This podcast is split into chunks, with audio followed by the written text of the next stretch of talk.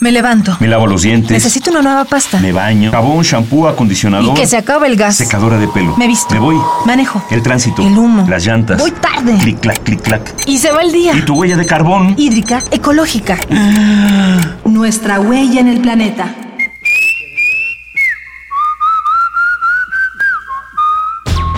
El Manual del Buen Vivir presenta Utilidades de la azotea. Número 1.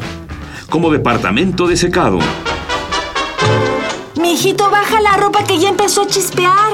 ¡Córrele! ¡Ay, qué barbaridad!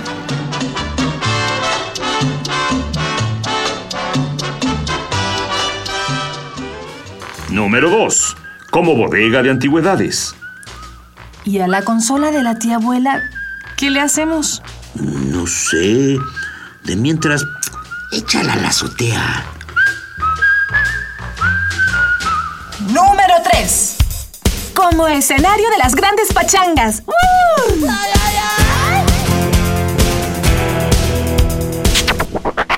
Sin embargo, las azoteas también pueden ser un oasis en la metrópoli. Por ello, la UNAM, mediante la estrategia de Universidad Sustentable Ecopuma, busca adecuar espacios verdes en azoteas universitarias.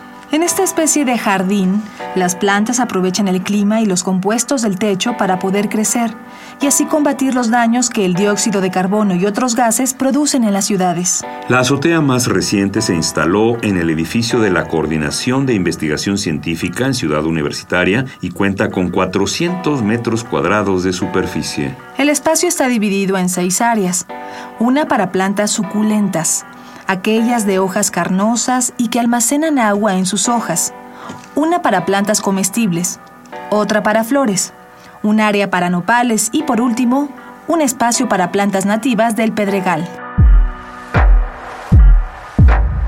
La vegetación es vital para nuestro ecosistema porque regula la temperatura, captura el dióxido de carbono, nos protege del ruido y la contaminación y por si fuera poco, funge como espacio recreativo. Interactuar con la naturaleza nos inspira, nos relaja, mm, nos motiva.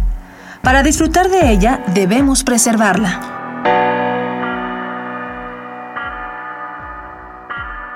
Poblar la universidad con azoteas verdes es también un ejercicio científico, pues gracias a ellas se puede medir tanto el dióxido de carbono como la producción de oxígeno, o bien se puede estudiar si las plantas absorben sustancias tóxicas, etc.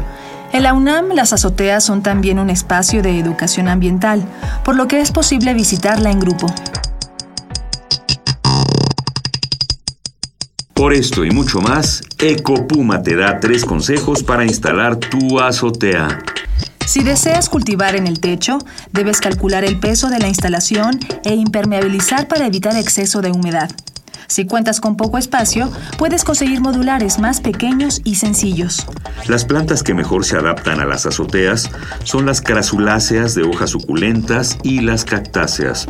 Si deseas adquirirlas, asegúrate de que provengan de invernaderos certificados. Las hierbas aromáticas como la manzanilla, lavanda, hierbabuena y romero, así como los nopales, chiles y jitomates, crecen bien en este tipo de espacio. Hagamos la diferencia. Ecopuma, Universidad Sustentable. Huella de carbono, hídrica, ecológica. Huella humana. Pasos inmediatos. ¿Cuál es la dimensión de tus pisadas?